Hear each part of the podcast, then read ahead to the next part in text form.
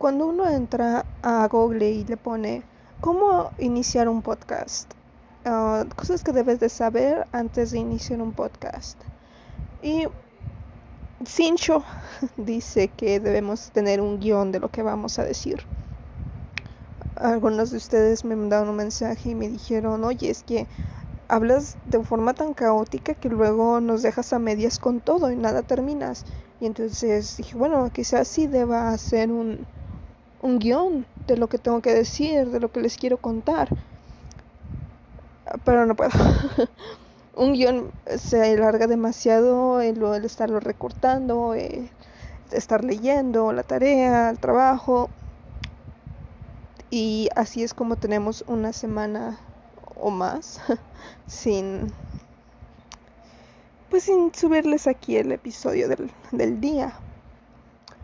Eh, probablemente tenga que aprender primero a hacer un guion y luego ya trabajar eso. Alguien me dijo que a lo mejor si, si no subo episodios todos los días y sino que pues uno a la semana y me haga tiempo de desarrollar un tema bien y estructurarlo y demás. No lo sé. Siento que eso lo hace demasiado formal y yo no quiero ver esto como un trabajo.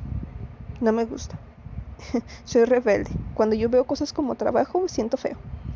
Así que el día de hoy voy a hablarles de la lectura de esta tarde que me tenía con el corazón en la boca, me estremeció, me dio miedo, dije qué pedo. Estoy hablando del Zarco de Ignacio Manuel Altamirano, publicado originalmente en 1901, aunque tengo entendido que se, que se escribió entre 1874 y 1888, más o menos, pero se publicó hasta después de la muerte de Ignacio en 1901. Es una obra póstuma, digámoslo de esta forma. La leí por una tarea y sé que es de, bueno, encaja en lo que le llaman realismo. Estoy en la clase de realismo, me dejan tarea de leer El Zarco, dije, ok, El Zarco es una novela realista. ¿Qué implica esto? Implica mucha descripción, mucha, mucha descripción. Eh, he intentado leer otras cosas del género y, y, con eso es con lo que me topo, demasiada descripción. Pero pues estaré ahí pues a darle que es mole de olla. Pasadas algunos cuantos capítulos, párrafos de descripción, me indujo en una pues se trata básicamente del amor de Manuela, una chica muy guapa, de buena familia, a la cual tienen que estar escondiendo porque en la región hay unos bandidos que pues la raptan, la roban, la secuestran, etc. Entonces, esta chica, por azares del destino, diría yo, conoce a el que va a ser el, protagonista, digámoslo de esta forma, del libro, el Zarco, el jefe de los bandidos.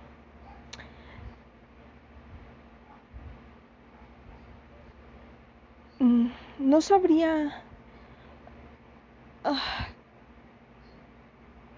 me gustaría no spoilearles, intentaré no spoilearles, pero imagínense eso no se trata únicamente de un amor prohibido, no es, eh, no es el mito de, del amor prohibido, porque, o, bueno, sí lo es, ¿no? Pero, pero va más allá, porque yo vengo de, un, de leer novelas con este amor prohibido, romantizado. Vemos uh, personajes femeninos que idealizan la, este estilo de relaciones y entonces se lanzan a la aventura. Por ejemplo, contigo pan y cebolla, ¿no? Que esta chica Clotilde, no, Matilde. Matilde rechaza a su novio, tiene un novio y lo tiene casi casi que escondidas, pero en realidad todo mundo sabe. Una cosa es, solamente ella dice que es escondidas porque ella es una romántica. Ella quiere este amor secreto, este amor que su papá se va a imponer y no va a querer que estén juntos.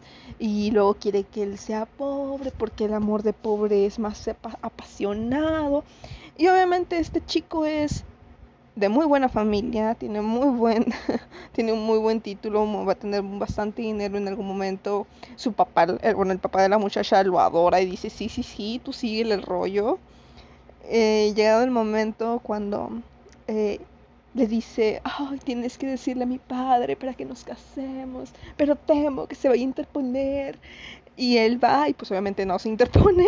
Y entonces ella dice, mmm, es que no estoy segura de si te quiero mucho, si te quiero tanto. Y empiezan las burlas, ¿no? Entonces, eh, de eso se trata esta obra de teatro eh, llamada Contigo, Pan y Cebolla y cómo este muchacho va a darle gusto a Matilde en... Pues con el objetivo de, enseñarle, ¿no? De darle una lección. Eh, a mí, y la comparo con esta obra, con, con El Zarco, porque de alguna manera viene a ser un poquito de eso. Eh, criticamos en aquel entonces a Contigo Pan y Cebolla porque quieren hacerle entender, quieren hacerle, uh, quieren darle la lección de que pues no está bien romantizar y que a la hora de la hora eso que parece tan romántico en realidad no es tan bonito como lo pintan los libros pero como están en un área segura porque todo está siendo fingido porque pues el chico en realidad sí la quiere un chingo ajá pues se cómo se dice se amortigua en realidad la, la enseñanza. En el zarco no. En el zarco esta chica no es que tenga esta mentalidad romántica de, oh, yo quiero enamorarme de un ladrón, porque la vida de un ladrón, con un ladrón es más apasionada y su amor es más sincero. No, no, no, ella para nada, simplemente es una chica enamorada que no conoce del mundo, porque no, no, me, no me acuerdo si me dice la edad exacta de la chica, pero es una niña. Para mí es una, es una niña, es de 15, ay sí, la grandota le dicen, pero sí, no, 16 años, 15 años. Si la quieren casar, si se quiere casar, si es una edad casadera, creo que así se le dice, pero no, no estaba preparada para ese mundo y verla, así que lanzarse a la boca del lobo me, me dio mucho pendiente. Eh, por una parte está la historia del Zarco y Manuela y por otra parte eh, la, pareja secundaria. Hay quienes podrían decir que, es, que esta obra de Altamirano es, un es otro de sus tríos amorosos. A mí no, no estoy muy segura de eso. Pero al fin y al cabo pues son personajes secundarios que aportan a la trama y pues está de por otro lado la historia de de Nicolás de de la mamá de Manuela y otros personajes. Y al momento de yo estar tan preocupada por, por Manuela y que me pongan estos pasajes, esta otra línea, ah, me, me, hacía comerme las páginas y avanzar porque necesitaba saber que, que, que, Manuelita iba a estar bien, aunque en varias ocasiones me daba, me daba miedo continuar leyendo porque temía por porque no estuviera bien. Y es bastante cómico porque desde un inicio, y esto es muy típico de Altamirano, te pone un, un, un contraste entre dos personajes para que empatices con uno y entiendas, ¿no? A este, este es el que te debe de caer bien, esta es la que te va a caer mal, ¿no? La actitud de Manuela como mujer altanera, quizás, ¿no? Este, esta niña chiple, te, lo pone muy así, no te da a entender que esta es la buena y esta es la mala, que este es el bueno y este es el malo. En novelas chuladas, la joya para mí de Altamirano es Clemencia. Eh, de ahí este que yo reconozco estos, estos, ¿cómo se dice? Procedimientos, este modus operandi. Pero aún así, no, ya, ya la tenía yo como que, ah, sí, la niña de mami. Y yo creí que me iba a valer lo que ella hiciera porque en, en algún momento en mi, en mi en mi idea de lo que es ella dije lo que sea que le pase se lo merece se ve que es qué es eso no una niña caprichosa pero no no no no no. No pude ser así de cruel no pude justificar de uno podría justificarlo racionalmente, decir, pues que se lo buscó, ¿no? Todo lo que le pasa tiene una lógica, causa y efecto, ¿no? Pero en mi corazón, no, o sea, quiero sacarla de ahí, quiero ayudarla, pienso en cómo se podría salir de ahí, pienso en lo que pudiera hacer, me preocupo por ella y pienso, oh, por favor, autor, ¿qué le deparas a esta pobre niña? Eh, casi casi me sentí uh, Scrooge con el ángel del futuro o del presente. Con el, no me acuerdo si del futuro o del presente. Creo que era el del futuro. Y le pregunta ante el pequeño Timmy, oh espíritu, dime, eh, Timmy sobrevivirá, mejorará. Y sí, esperando, esperando respuesta, ¿no?